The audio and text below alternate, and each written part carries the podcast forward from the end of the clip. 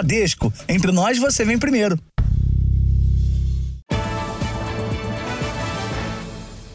Olá, boa noite. Boa noite.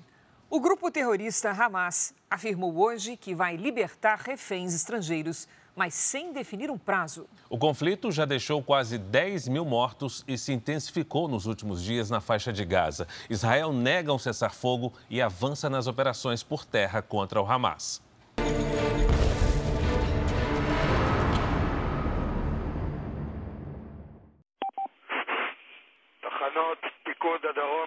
Do alto, a quantidade de tanques de guerra israelenses impressiona.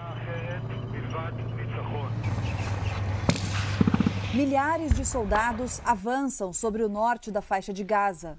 Dentro da zona de guerra, as tropas andam em meio aos escombros de regiões bombardeadas.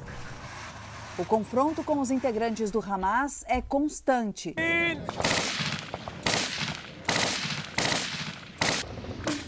Segundo o comando israelense, dois soldados morreram em operações de combate no norte de Gaza. Do outro lado do conflito, o Hamas também divulgou imagens do grupo extremista em ação. O deslocamento é feito por túneis que ficam embaixo das áreas de combate. Os ataques aéreos prosseguem mesmo com a operação terrestre.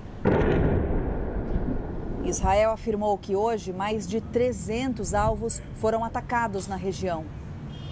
Em Jabalia, um centro de refugiados foi atingido. De acordo com o Ministério da Saúde de Gaza, pelo menos 50 pessoas morreram. O número de mortos no território passou de 8.300, segundo o ministério que é controlado pelo Hamas. O governo de Israel afirmou hoje que integrantes do grupo terrorista estavam escondidos em Jabalia, no meio dos civis.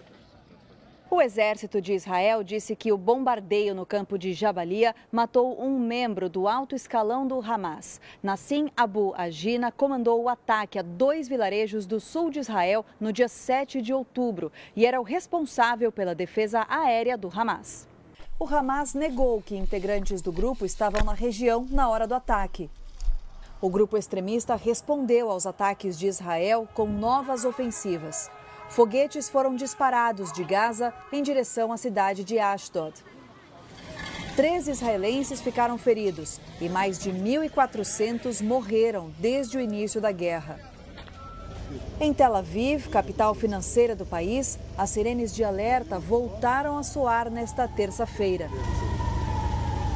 Apesar dos esforços internacionais, o conflito se estende além das fronteiras de Israel e da faixa de Gaza. Na Cisjordânia, região ocupada por Israel, a casa de um dos líderes do Hamas foi destruída. Já na fronteira com o Líbano, tanques de guerra israelenses estão de prontidão. Enquanto ataques aéreos miram integrantes do grupo extremista Hezbollah, que declarou apoio ao Hamas. Os militares israelenses disseram que o sistema de defesa aéreo interceptou um ataque sobre o Mar Vermelho. O grupo rebelde Houthis do Iêmen, que é financiado pelo Irã, assumiu a autoria do lançamento. De acordo com Israel, 239 pessoas foram sequestradas no início do conflito. Hoje, um porta-voz do Hamas anunciou que os reféns estrangeiros serão libertados nos próximos dias, mas não detalhou quando ou como isso vai acontecer. E você vai ver também nesta edição. Fronteira do Egito será aberta para passagem de feridos amanhã.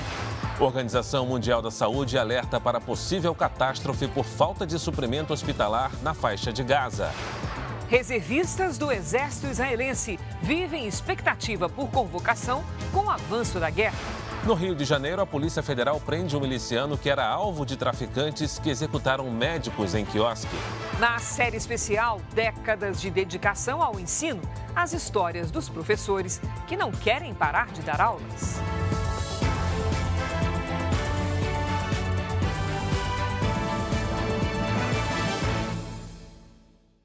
Oferecimento: Bradesco. Empréstimo na hora em três cliques é fácil.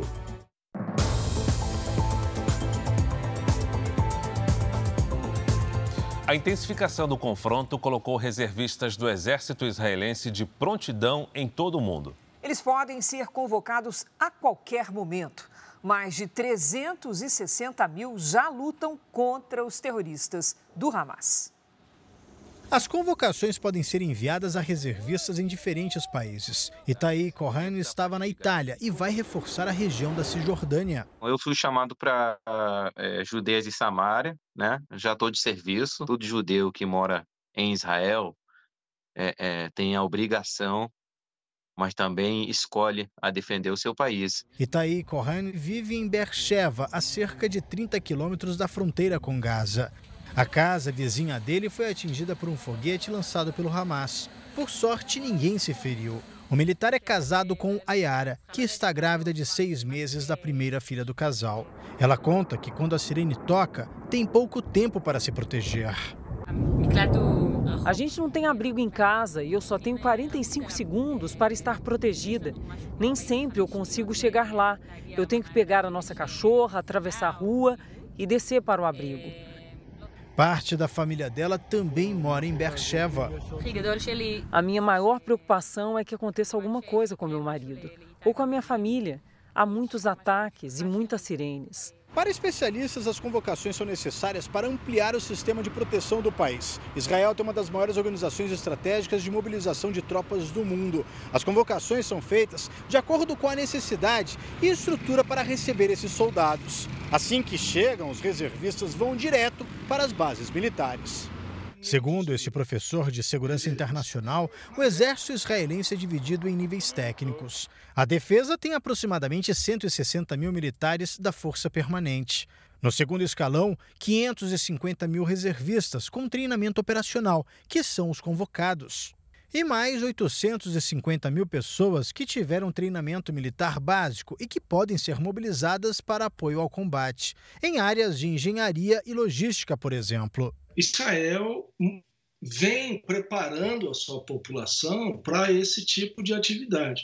Israel poderia mobilizar algo em torno de pouco mais do que 2 milhões de uh, pessoas.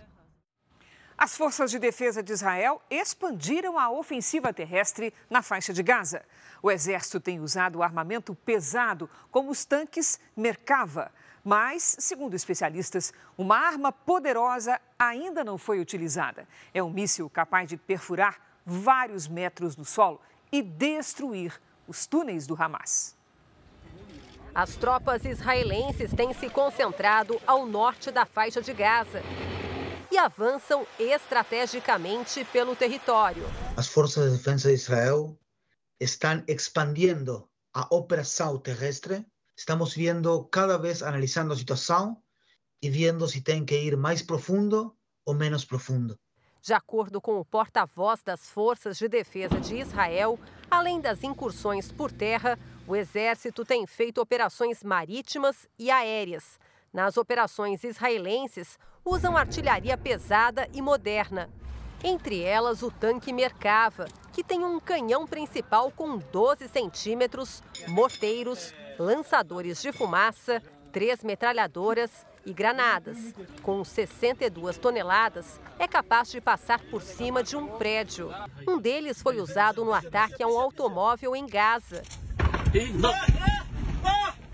Outro trunfo de Israel é o moderno caça F-35, que não precisa de pista longa para pousar e decolar.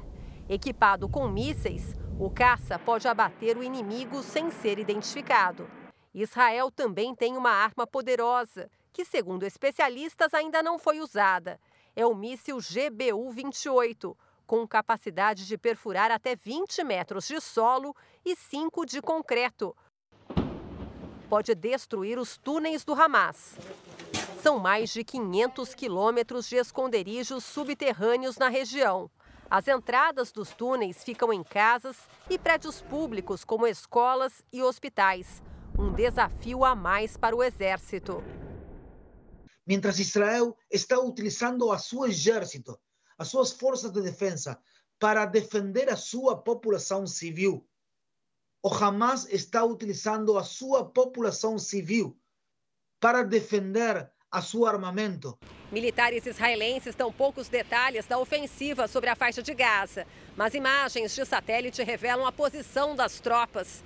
Centenas de veículos blindados avançaram principalmente pelas cidades de Beit Lahia e Beit Hanun, ao norte, e também pelo sul da cidade de Gaza. Algumas áreas urbanas já foram ocupadas pelo exército de Israel.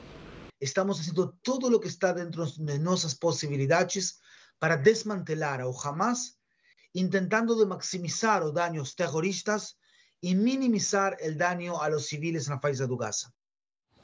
Ainda nessa edição, Egito deve abrir amanhã a fronteira com a faixa de Gaza para a passagem de feridos.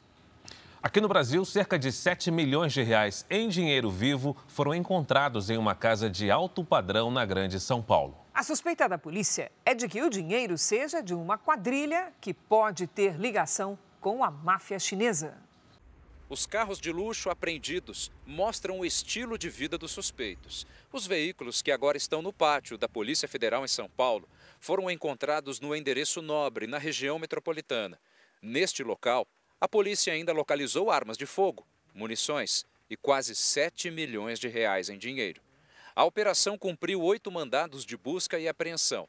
As investigações apontam que o grupo cometia fraudes em todo o país e usava laranjas para receber o dinheiro do crime. Segundo a investigação, era aqui no Brás, região de comércio popular no centro de São Paulo, que a organização recrutava os laranjas. Pessoas comuns que abriam contas exclusivamente para que os criminosos recebessem milhões de reais arrecadados pela quadrilha. Conseguimos identificar que esse dinheiro, aproximadamente 4 milhões de reais em seis meses, proveniente desses golpes, foi transferido para conta de pessoas jurídicas. Alguns dos investigados têm parentesco direto com o mafioso chinês que foi extraditado em 2019. De acordo com a polícia, uma das fraudes começava pelo celular. Por meio de mensagens, criminosos enviavam falsas propostas de trabalho. Os anúncios diziam que tudo poderia ser realizado de dentro de casa e em meio período. Quem aceitava a falsa proposta tinha que pagar um certo valor para ter direito ao salário. O pagamento era por Pix e terminava na conta dos laranjas. Às vezes o que pode parecer simples um golpe do Pix ou uma fraude tem conexões com organizações criminosas, inclusive com a possibilidade de desenvolvimento de braços internacionais que vão ser apurados ao longo da investigação. O Exército também participou das investigações, porque a PF descobriu que o destino final do dinheiro era a conta de uma empresa que vendia armas e munições. O que demandará uma investigação cautelosa para apurarmos se eventualmente esse dinheiro está financiando a compra de munições e armamentos, o que certamente aumentará o poder bélico é, das organizações criminosas.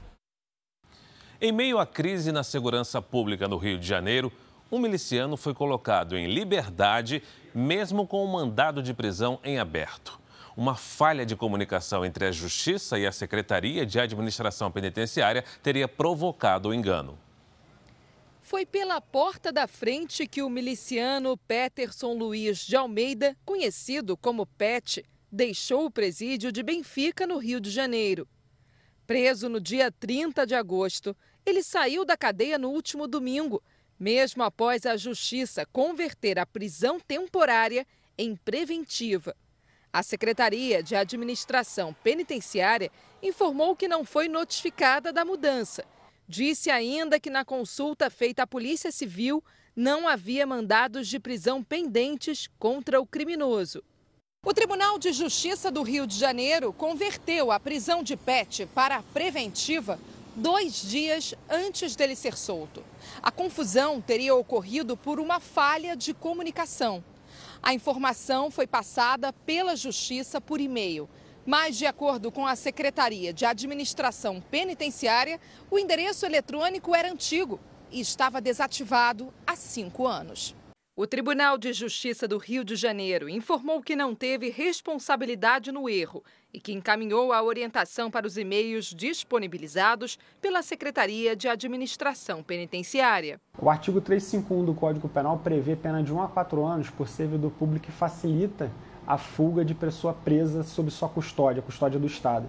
Pet é considerado um dos homens de confiança de Luiz Antônio Silva Braga, o Zinho, chefe da maior milícia do Rio.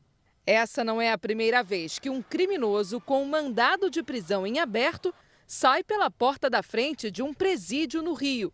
Em 2021, Wilton Carlos Rabelho Quintanilha, o Abelha, saiu sem ser incomodado pelo complexo penitenciário de Bangu.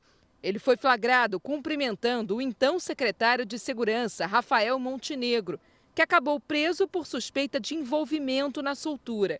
Abelha, apontado como chefe da maior facção criminosa do Rio, segue foragido. O Rio de Janeiro vive um caos na segurança pública. Vários sistemas informatizados foram implementados para agilizar e melhorar a segurança da informação e ainda assim existe essa falha. Você devolver uma liderança às ruas certamente aumentará e muito a violência no nosso estado. A Justiça Militar autorizou uma operação de busca e apreensão em São Paulo para tentar localizar as últimas armas do arsenal de guerra furtadas do Exército no mês passado. A operação de busca e apreensão aconteceu em Guarulhos, na região metropolitana de São Paulo. Oficiais da Polícia do Exército contaram com o apoio da Polícia Militar. A ação investiga o envolvimento de um intermediário na venda das metralhadoras para criminosos. 17 militares já foram punidos por envolvimento no caso. Um cabo é suspeito de usar um carro oficial para transportar as 21 armas que estavam em um depósito do Arsenal de Guerra de São Paulo. 17 delas já foram recuperadas. Quatro metralhadoras .50 ainda estão desaparecidas.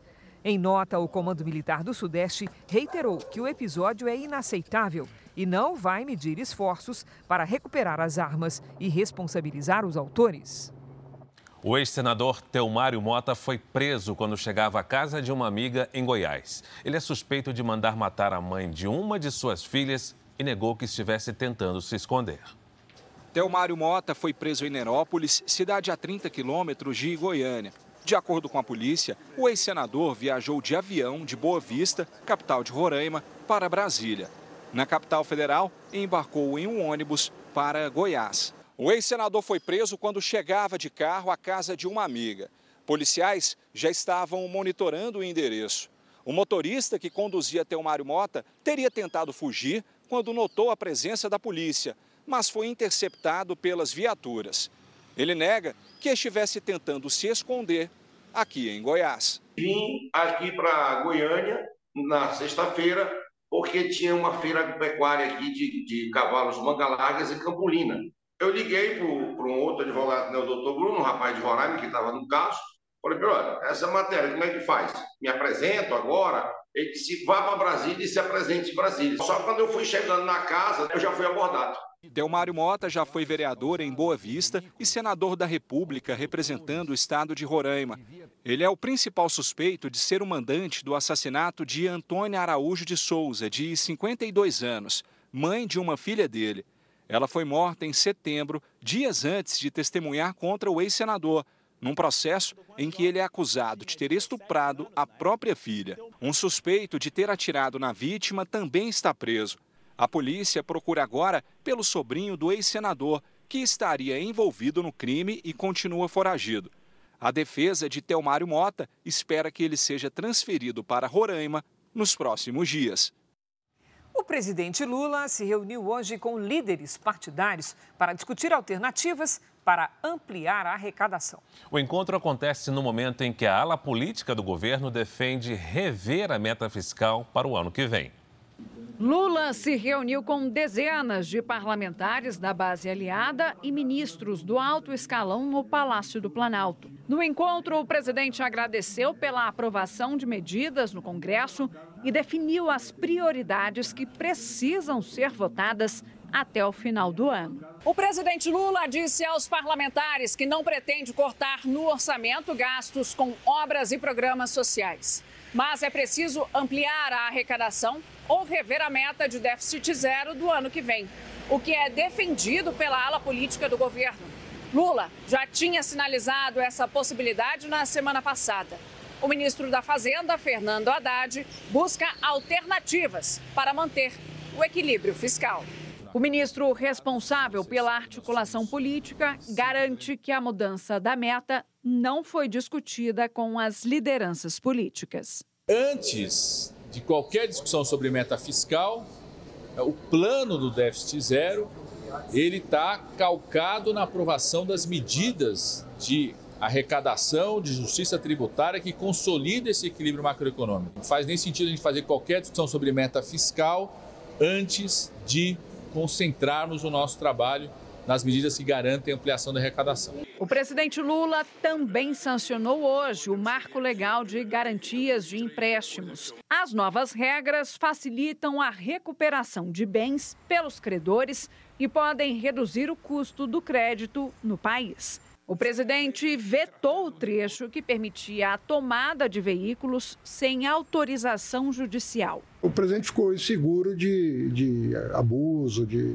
mas concorda que nós temos que pôr ordem no sistema de crédito para que pessoas, a, a, taxa de inadimplência possa cair. O marco de garantias vai facilitar muito o, a execução de garantias no Brasil com as cautelas devidas em relação ao consumidor. No final da tarde, durante o evento no Palácio do Planalto, Lula sancionou outra lei.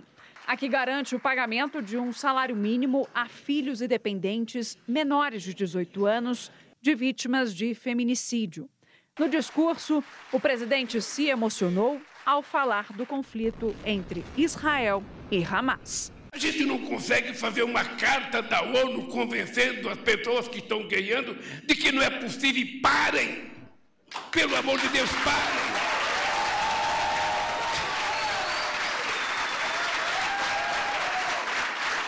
Resolver resolver o problema em torno de uma mesa de negociação, em torno de uma conversa, é muito mais barato, é muito mais fácil, é muito mais econômico. A chuva não para no sul do Brasil. O Paraná está em alerta para temporais. Os ventos podem chegar a até 100 quilômetros por hora. Jaqueline agora respira aliviada. Foram minutos aterrorizantes. Ela estava dentro do prédio da prefeitura de Campo Mourão quando o vendaval chegou. Eu ouvi um barulho muito forte, foi quando eu me joguei embaixo da mesa e a janela estourou e começou tudo a vir para cima da sala. Segundo o Sistema Meteorológico do Paraná, os ventos passaram dos 60 quilômetros por hora e deixaram estragos em vários bairros. Pelo menos 150 árvores caíram em avenidas, carros e também em casas. Em União da Vitória, a ventania derrubou um idoso de 79 anos que caminhava pela calçada. Ele recebeu ajuda de duas mulheres que passavam pelo local e foi levado para o hospital com um corte na testa. Em Maripá e Palotina, no oeste do estado, empresas tiveram telhados arrancados com a força do vento. Em Foz do Iguaçu, há vários pontos de alagamento por causa das fortes chuvas. De acordo com as estações de medição do rio Itaipu, foram mais de 280 milímetros de chuva nos últimos três dias, volume acima do esperado para o mês inteiro de outubro. No noroeste do Paraná, o Departamento de Estradas de Rodagem interditou a PR 554. Os rios da região transbordaram e a água inundou a pista. As fortes chuvas também atingiram o sul do estado de São Paulo. O município de Eldorado decretou estado de emergência. O rio Ribeira atingiu a marca de 9 metros e meio. Normalmente, o nível do rio é de 4 metros. Cerca de 800 pessoas estão desabrigadas. Centros comunitários e escolas agora servem como alojamento para as famílias. O governador Tarcísio de Freitas e o coordenador da Defesa Civil, Coronel Engel, visitaram a região do Vale do Ribeira. Cestas básicas, colchões e cobertores foram enviados para cidades como Ribeira, Sete Barras e Eldorado. Segundo o Instituto Nacional de Meteorologia, as chuvas devem continuar no sul do país em algumas regiões do Sudeste nos próximos dias. Um temporal também atingiu os estados de Minas Gerais e do Rio de Janeiro. Em Teresópolis, na região serrana do Rio, a chuva causou alagamentos. Esse carro ficou completamente debaixo d'água. Já era. Aí. A correnteza e o alto volume de água em rios da região chamaram a atenção dos moradores. Até o momento, não há registro de vítimas. Em Petrópolis, o temporal deixou ruas e estradas alagadas. A subida de Petrópolis ficou parcialmente interditada no sentido Juiz de Fora. Na cidade mineira de Itaúna, o temporal deixou essa avenida inundada. Um carro foi levado pela força da correnteza. Nesta outra avenida, diversos carros ficaram submersos. Foram pelo menos cinco pontos com pessoas ilhadas no município. O mês de outubro vai terminando com muita chuva sobre o centro-sul do Brasil. Já está conosco a Lidiane Sayuri. Oi, Lid, boa noite. O que é que a gente pode esperar de novembro? Olha, muito calor na metade norte do Brasil, Cris, e embaixo de chuva no centro-sul. Boa noite para você, boa noite, Fara, boa noite a todos que nos acompanham. A temperatura se mantém acima da média em toda a área mais avermelhada do mapa temos um cinturão de nebulosidade envolvendo o Brasil. Nesta quarta-feira, a frente fria mantém o tempo instável em parte da região sudeste. A chuva diminui um pouco no sul e novas áreas de instabilidade ajudam a espalhar temporais pelo país. Amanhã o tempo fica firme, apenas em partes do nordeste e do norte. Em Presidente Prudente, no interior de São Paulo, máxima de 27. Em Campos dos Goitacazes, no Rio de Janeiro, faz até 28 graus. Em Belo Horizonte, 29. 29 também em Campo Grande, Mato Grosso do Sul. No giro de temperaturas, em Porto Alegre, faz até 21 graus. Em São Paulo, 23. Em Cuiabá, 38. Em Manaus em Macapá, 36. E até 40 graus em Teresina. Tempo delivery especial porque hoje é aniversário do José de Paula e ele pede previsão para São João de Meriti, no Rio de Janeiro. Lid. Opa, vamos lá, Fara. Parabéns, José. Feliz aniversário. A chuva perde intensidade nos próximos dias. Amanhã chove a qualquer hora e faz até 27 graus. Na quinta, máxima de 25. Na sexta, faz até 34 com chuva só à noite. A Lucilene e o Romário estão de olho na previsão para Natal no Rio Grande do Norte. Vamos lá, boa noite, Lucilene. Oi, Romário. Olha, tem refresco logo cedo, mas essa chuva é passageira, viu? A tarde esquenta. Na quarta e na quinta, máximas de 31. Aí na sexta, faz até 32. Mande também seu pedido pelas redes sociais e participe do Tempo Delivery com a hashtag você no JR. Cris, para. Obrigado, Lid. Valeu, Lid. Veja a seguir. Feridos na faixa de Gaza vão atravessar fronteira para receber atendimento médico no Egito. Preso pela Polícia Federal, miliciano que era o verdadeiro alvo de traficantes que executaram por engano médicos no Rio de Janeiro. Na série especial, o que pensam professores que dedicaram a vida ao magistério e estão às vésperas da aposentadoria.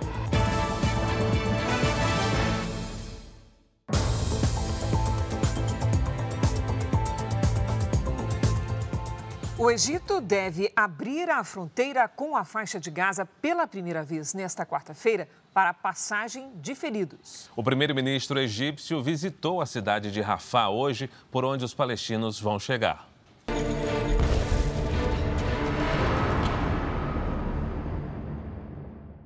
A informação de que a fronteira vai ser aberta para a passagem de feridos foi confirmada pelas autoridades. Assim que os pacientes entrarem no Egito, os médicos irão avaliar cada caso e determinar para onde eles devem ser levados. O primeiro-ministro egípcio Mustafa Madbouli esteve hoje na fronteira com Gaza. Ele afirmou que o Egito se esforça em todos os níveis para resolver a crise humanitária sem precedentes na região. Um porta-voz do governo do Egito disse que o país está pronto para permitir a entrada de milhares de caminhões com itens básicos para Gaza. Mas disse também que a inspeção israelense tem atrasado o processo. Israel quer garantias de que a ajuda humanitária não vai chegar às mãos dos terroristas. Hoje, autoridades israelenses confirmaram que mais 80 caminhões estão prontos para cruzar a fronteira. Até ontem, 143 carregamentos já tinham chegado aos palestinos.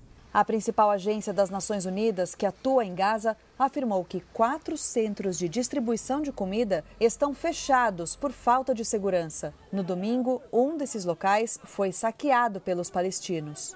O secretário-geral da ONU, Antônio Guterres, disse estar profundamente alarmado com a intensificação do conflito. E, de acordo com o Fundo das Nações Unidas para a Infância, a situação humanitária na faixa de Gaza é cada vez pior.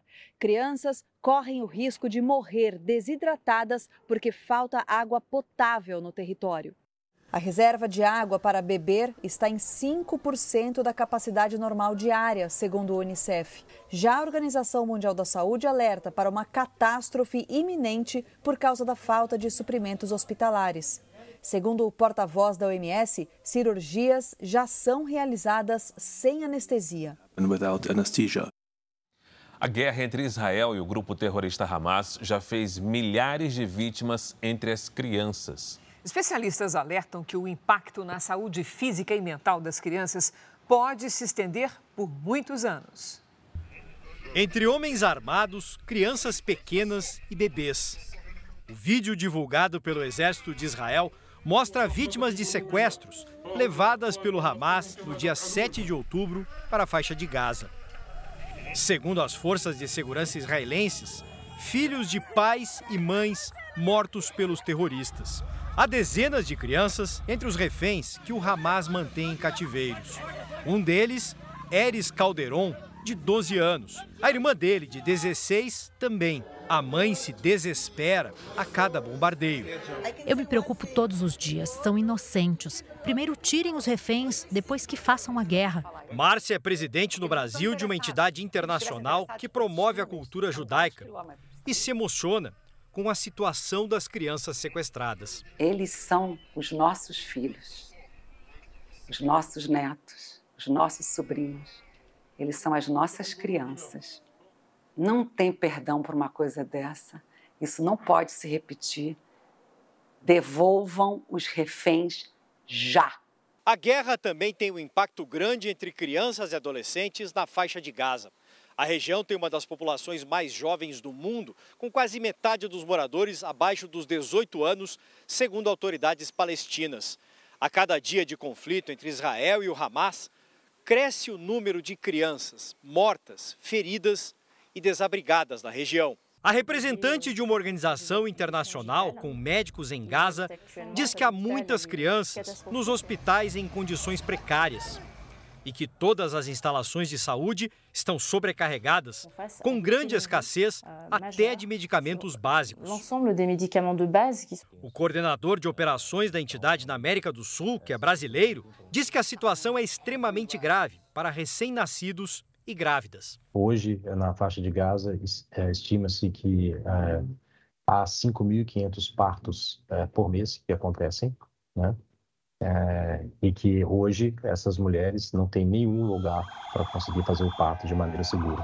E o sofrimento de tantas crianças nos dois lados do conflito poderá ser no futuro a lembrança mais triste da guerra.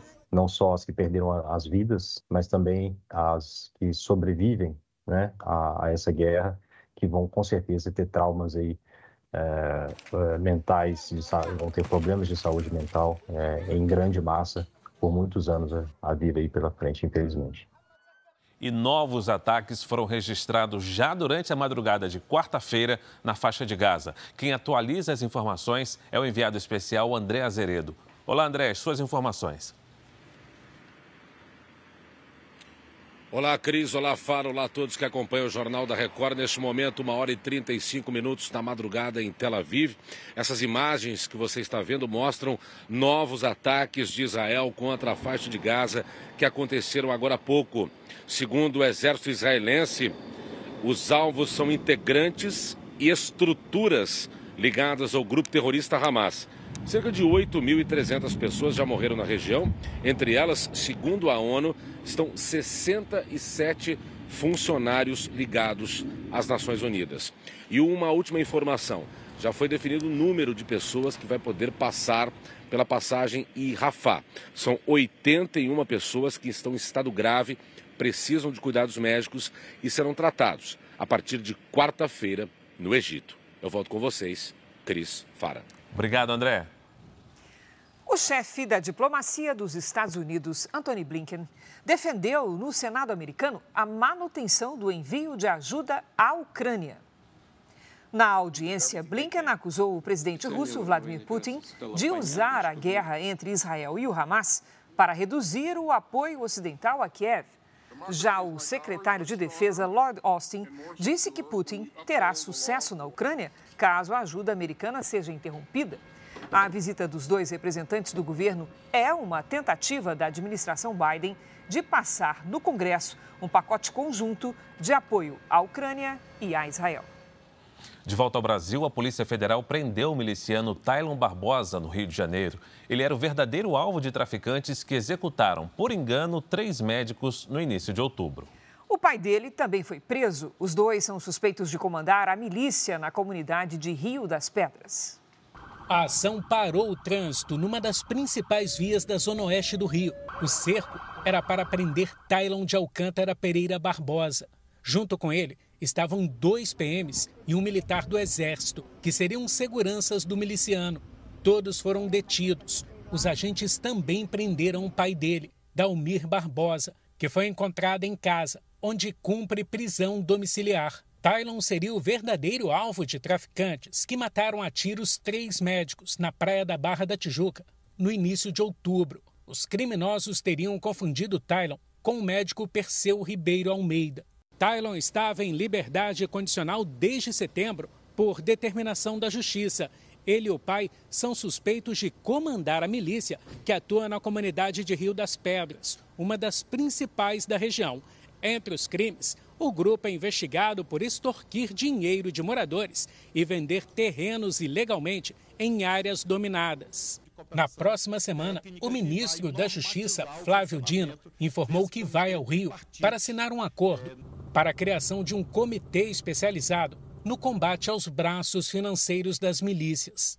Há fontes de financiamento institucionalizadas, envolvendo transporte clandestino, exploração ilegal de solo urbano, distribuição ilegal de gás, postos de gasolina que servem de lavagem de dinheiro para quadrilhas, provedores de internet ilegais e assim sucessivamente. Hoje é o Dia Mundial da Poupança. Assunto para nossa Patrícia Lages. Oi, Pati, boa noite. O brasileiro, afinal, está conseguindo poupar um pouquinho? Vamos ver, Cris. Boa noite para você. Oi, Fara. Boa noite para você de casa. Dados oficiais mostram que o brasileiro até poupa, mas falta conhecimento para investir bem. O objetivo do Dia Mundial da Poupança é conscientizar sobre a importância de se ter uma reserva financeira. Para isso, é preciso poupar, mas também investir. Poupar é economizar, é deixar de gastar. Já investir é aplicar o dinheiro para que ele não seja corroído pela inflação e ainda renda juros. Um levantamento do Fundo Garantidor de Crédito, FGC, mostra que a caderneta de poupança, que é a aplicação mais popular do Brasil, tem mais de 240 milhões de contas ativas, que é um número maior do que a população do país. E o total aplicado ultrapassa os 925 bilhões de reais, que daria uma média em torno de R$ 3.850 por conta. Ô, Pátio, o que é que explica a popularidade da poupança se há outros investimentos que rendem mais? Verdade, Cris. Olha, a poupança tem uma função social por causa da facilidade de acesso e da segurança. Porém, há opções mais vantajosas e igualmente seguras. Assim como a poupança, as LCIs e as LCAs, que são as letras de crédito imobiliário e do agronegócio, têm a mesma garantia da poupança. Todas elas são asseguradas pelo FGC e também são isentas de imposto de renda. Agora, quem busca, busca alta liquidez, que é poder sacar o dinheiro a qualquer momento, pode optar pelos CDBs com liquidez diária que apesar de pagar imposto de renda, tem rendimentos acima da poupança. Vale pesquisar outras opções para fazer o seu dinheiro valer mais. Cris, Fara. Valeu, Pati. Obrigado, Pati. A seguir, você vai ver que às vésperas da final da Libertadores, o Rio de Janeiro registra confusões entre torcedores do Fluminense e do Boca Juniors. A experiência, a dedicação e a difícil hora de parar de professores que estão perto da aposentadoria compulsória na série especial.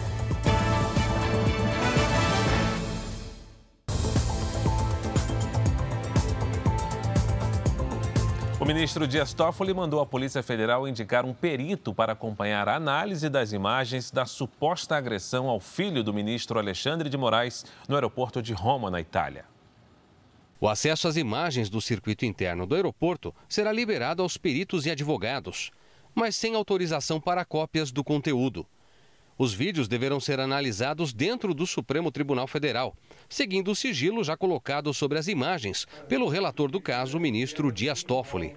A Polícia Federal tem cinco dias para indicar o perito que vai acompanhar os advogados de Moraes e de Roberto Mantovani, empresário acusado de ter agredido o filho do ministro. Segundo a defesa de Mantovani, não há qualquer motivo técnico para impedir cópia do material. Uma análise realmente completa e detalhada não pode ser realizada sem os equipamentos e programas só funcionais no ambiente do laboratório dos peritos da defesa. Fontes ligadas ao caso no Supremo afirmam que Toffoli tenta evitar a manipulação de provas. As imagens são consideradas cruciais para confirmar o inquérito da Polícia Federal. No relatório, investigadores dizem que Mantovani pareceu ter atingido o rosto do filho de Moraes com um tapa. Já o relatório da polícia italiana aponta que o empresário teria tocado levemente nos óculos do rapaz. Em depoimento à PF, Moraes, a esposa e os filhos afirmaram que houve agressão e que as ofensas tiveram motivação política. O Tribunal Superior Eleitoral formou maioria para tornar o ex-presidente Jair Bolsonaro inelegível por oito anos. Nosso colega Alessandro Saturno acompanhou tudo e tem os detalhes. Olá, Alessandro, boa noite. Olá, Cris. Boa noite para você, para o FAR e a todos que nos assistem. Bom, o julgamento começou pouco depois das sete da noite. Até agora, quatro ministros votaram pela condenação. Apenas um dos ministros votou contra. Também é réu nesta ação o ex-ministro da Casa Civil, Walter Braga Neto. Ao todo, são três ações que investigam abuso de poder político e econômico do ex-presidente durante o 7 de setembro do ano passado. Também foi decidida a aplicação de uma multa de 425 reais a Bolsonaro. Faltam agora os votos de dois ministros. Lembrando né, que o ex-presidente ele já foi condenado a ficar oito anos sem disputar as eleições por causa de um encontro com embaixadores em que ele critica o sistema eleitoral brasileiro. Cris Fara. Obrigada, Saturno. A taxa de desemprego no Brasil caiu para 7,7% no terceiro trimestre. Esse é o menor nível de desocupação desde fevereiro de 2015. Ainda assim, o país tem 8 milhões e 300 mil desempregados. Os dados são do IBGE. Os empresários Joesley e Wesley Batista foram inocentados das acusações de uso de informação privilegiada e de manipulação de preços.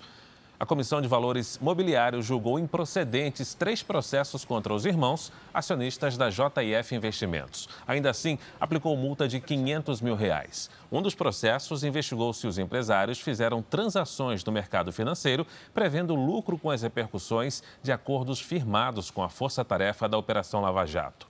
Para a JF, aspas, a decisão desfaz uma injustiça, atesta o pleno funcionamento das instituições do Brasil e reafirma a integridade das operações do grupo no mercado financeiro, fecha aspas.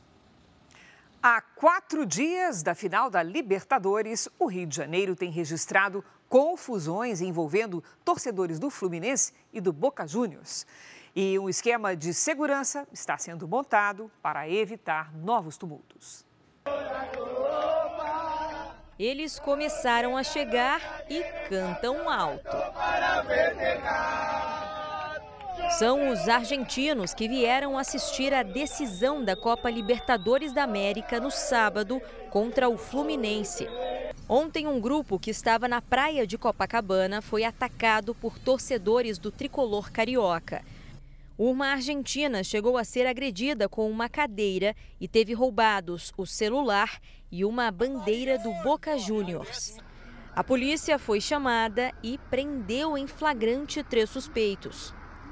Depois da confusão, circularam na internet vídeos de torcedores exibindo dinheiro e objetos que teriam sido roubados de argentinos.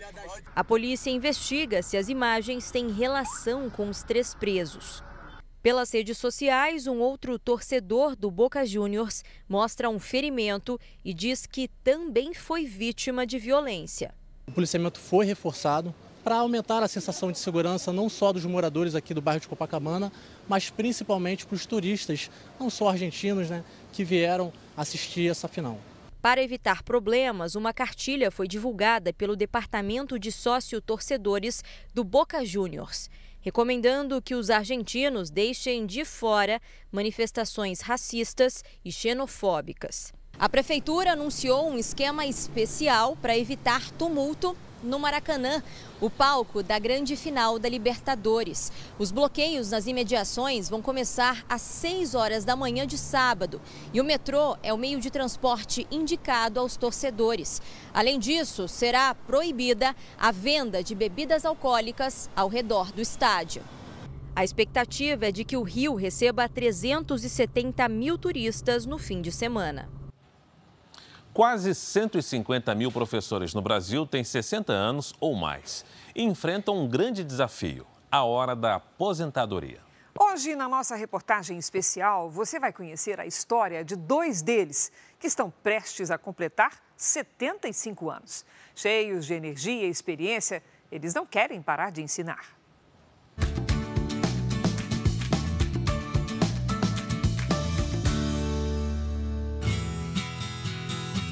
Meu professor é um grande nome da ciência brasileira.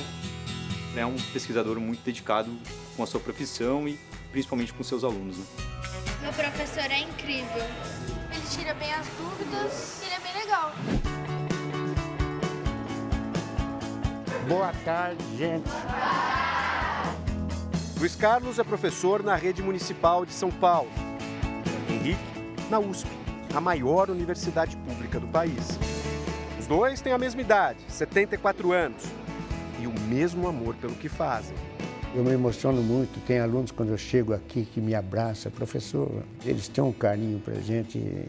Isso não tem, não tem preço. O ensino se tornou parte de mim. A convivência com alunos ficou, se tornou parte de mim.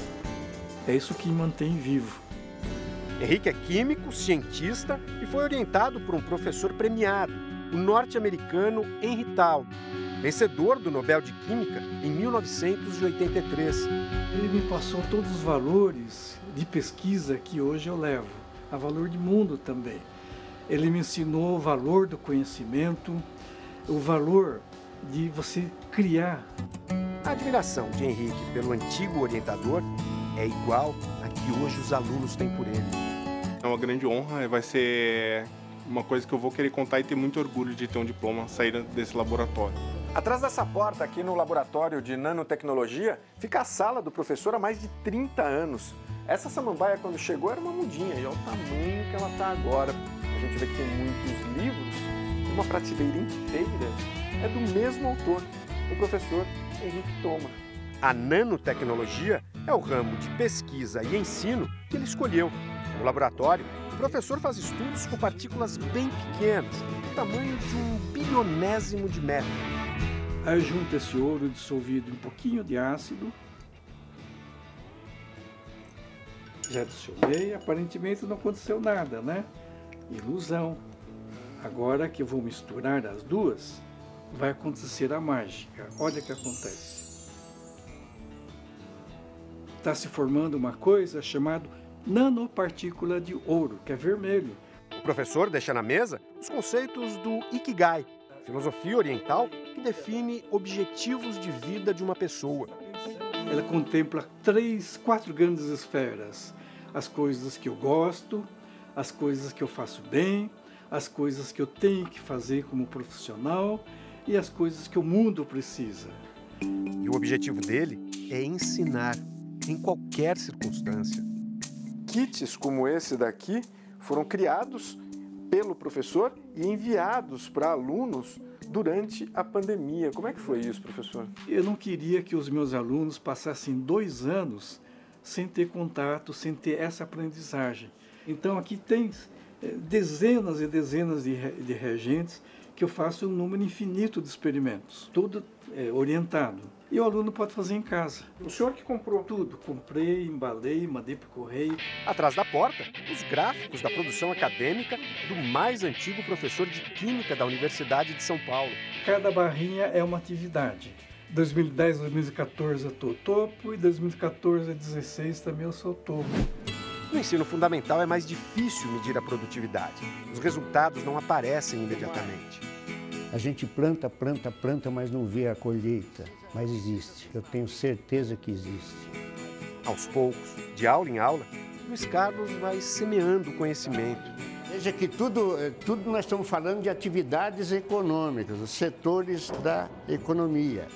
Ele ensina e principalmente estou com dúvida, ele vai na minha mesa, explica melhor. Eu acho que ele é um dos professores que eu mais gosto. É um ponto muito importante. O contato com mais jovens, acho que energiza muito os professores e estimulam eles a continuarem nessa trilha. Né? Hoje o Brasil tem quase 150 mil professores com 60 anos ou mais em atividade. Por lei, quando um servidor público de cargo efetivo chega aos 75 anos, a aposentadoria é obrigatória e automática, como no caso do Luiz Carlos. Sabe, você não está preparado para parar. Você não percebeu lágrimas nos meus olhos, né? Me emociono muito. Os alunos também não estão preparados para a despedida.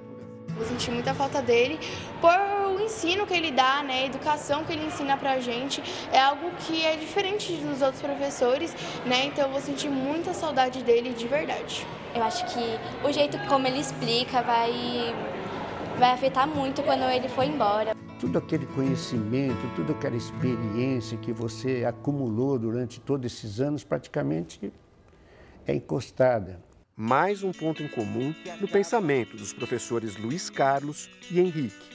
As pessoas que têm experiência carregam consigo a memória, as experiências que deram e não deram certo e o direcionamento baseado na vivência. Na USP, quando completar 75 anos, Henrique também será aposentado obrigatoriamente. Mas nesse caso, ele poderá continuar trabalhando como professor sênior, sem receber salário. Quando é que o senhor para? Quando morrer. Mas até lá tem, tem muito chão e, e tem muitas coisas que eu preciso ainda acabar. Ensinar é uma vocação. Ensinar é um ato de amor e uma responsabilidade de geração.